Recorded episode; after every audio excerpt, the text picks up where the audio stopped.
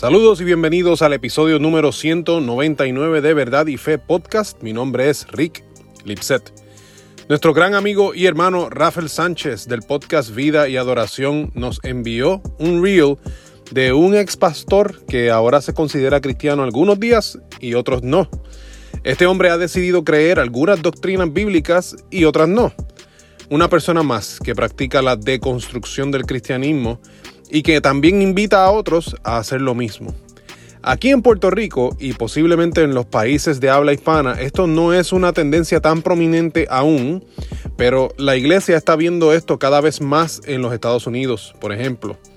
Se podría explicar esta tendencia como una consecuencia lamentable de otra tendencia del norte de América, que es el alejarse cada vez más de Dios para abrazar filosofías diversas que no concuerdan con la Biblia.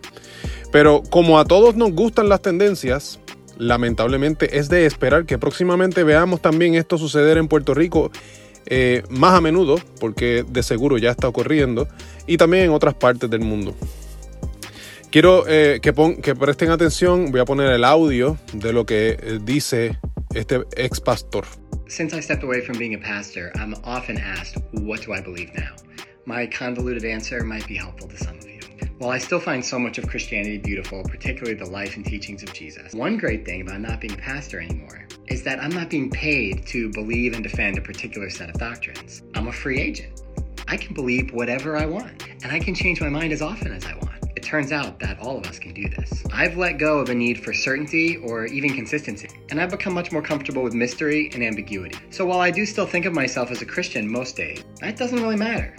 Because if today I don't feel like a Christian, that doesn't have to stop me from deciding that I am a Christian tomorrow, if I want. You're not stuck in any category. Bad doctrines like eternal conscious torment scare people and manipulate them into thinking they need a kind of certainty that's not really even possible or helpful. You can continue to evolve and be curious, continue to add the things that make sense and subtract the things that no longer make sense. And I think that's more emotionally healthy and intellectually honest. Hay varias cosas que se deben decir sobre lo que este hombre dijo. Un pastor que recibe un cheque de parte de su congregación, de la iglesia donde sirve, no está obligado jamás a presentar un, mensaje que simplemente agrade a la congregación. Puede ser que hayan pastores que se sientan de esta manera, pero no debería ser así. Los pastores no son artistas que entretienen a la gente con una actuación o un performance. El pastor debe llevar la palabra de Dios de manera fiel para enseñar el consejo completo de las escrituras como Dios las intencionó, no según la congregación quiera escucharlas o no. Si una iglesia le paga a su pastor por predicar y luego se molesta con él por predicar fielmente, es mejor que despidan al pastor a que éste trate de complacer a la iglesia predicando otra cosa que no sea el Evangelio de Cristo. Por lo tanto, un pastor debe creer lo que la Biblia enseña y predicar eso. El pastor no es un empleado a quien se le da un manual de instrucciones para que lo predique aunque no lo crea. Si es así, pues esa persona nunca tuvo un llamado a ser pastor. Este caballero luego dice que ahora que renunció puede creer lo que él desee. Esto no es solo porque él renunció. Todos tenemos esa posibilidad. Nadie está obligado a creer nada. Dios no obliga a nadie a ser cristiano. El que no quiera creer puede dejar de hacerlo. Sin embargo, el cristianismo ofrece unas afirmaciones que son hechos verdaderos. Significa que negar las creencias cristianas es irse en contra de la realidad. Por supuesto, el no creyente no estará de acuerdo con, eso que acabo de decir, pero si Jesús resucitó de entre los muertos, la cosmovisión que nos dejó es necesariamente cierta. A nosotros nos corresponde aceptarla y vivir en la realidad o hacernos los ciegos, los sordos y los mudos y negar la realidad y cómo funciona. Vivir sin certeza o consistencia, contrario a lo que este hombre dice, no provee paz. Es el fundamento de ansiedades e inseguridades. El misterio y la ambigüedad no son elementos que calman el espíritu, sino elementos que revuelcan nuestras vidas y nos dejan con una carga emocional y existencial que no tiene saciedad.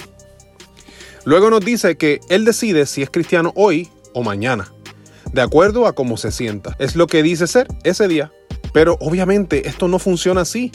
O somos seguidores de Cristo o no lo somos. No hay términos grises ahí.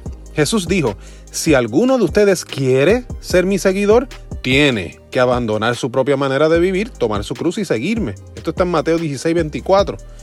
Eso no da espacio para que un día sí y otro día no seamos cristianos. O somos de Cristo o no lo somos. Esto es gracias a que el cristianismo es o absolutamente cierto o es una gran mentira. No pueden ser las dos cosas a la vez. Vivir de esta manera es vivir en una contradicción y alimentar el pánico y la ansiedad.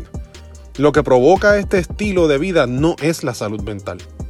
El caballero continúa y presenta la doctrina del tormento consciente eterno, que así es que él le llama, o sea, el infierno, como una doctrina hecha para asustar a la gente y moverles a creer en algo, en algo certero. Él dice que eso no es ni posible ni útil. Sin embargo, hay que recalcar que la doctrina del infierno no fue inventada por un mero ser humano. Jesús es el más que habla del infierno en el Nuevo Testamento y su resurrección apunta a la veracidad de sus, de sus palabras. Dios no lo hubiese resucitado si Cristo hubiese sido un mentiroso. Que sepamos que hay un infierno que nunca terminará y donde el sufrimiento consciente nunca acaba, es un hecho de cómo es la realidad, de cómo funciona la realidad. La idea no es obligar a nadie a nada, pero nadie tendrá la excusa de que no sabía cuál sería su consecuencia si persiste en negar a Dios en su vida. Si Dios no nos informara que existe tal lugar, entonces sería malvado y cruel de su parte que no nos diera una advertencia, pero aquí estamos hablando de eso, por lo que no es cruel ni malvado, sino paciente y misericordioso con nosotros. De seguro este caballero estaría de acuerdo con que se haga justicia contra los criminales y el infierno es precisamente eso. Para los pecadores que no se arrepienten, esa es la justicia de Dios. Es cierto que Dios nos dio la capacidad de ser curiosos y de crecer en nuestro, en nuestro entendimiento. Sin embargo, es absurdo creer que porque así lo decido yo, la realidad se acopla a mi voluntad.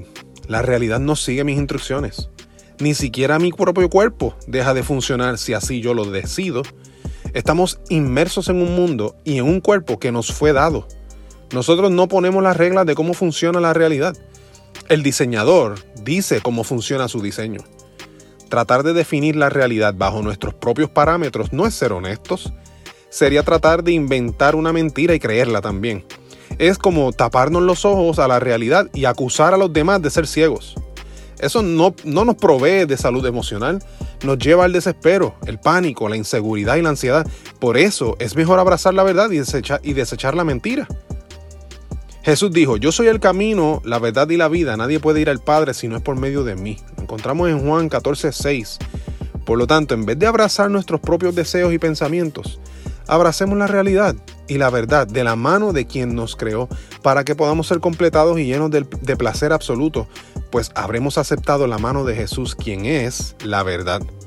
Seguramente eso nos traerá salud al alma y también a nuestras emociones. Espero que este episodio sea de gran bendición para ustedes. Mi nombre es Rick Lipset. Puedes encontrar nuestro Ministerio de Apologética en verdadyfe.com. Envíanos tus preguntas como la que contestamos hoy o escríbenos para invitarnos a tu iglesia, congreso o retiro a preguntas@verdadyfe.com. Estamos en las redes sociales, estamos en YouTube, donde te invitamos que des like, subscribe y a la campanita para que seas alertado tan pronto subamos contenido nuevo y puedes encontrarnos en formato de podcast por Spotify, Apple Podcast y muchas otras plataformas similares. Eso es todo por hoy. Dios les bendiga y será hasta la próxima ocasión. Saludos.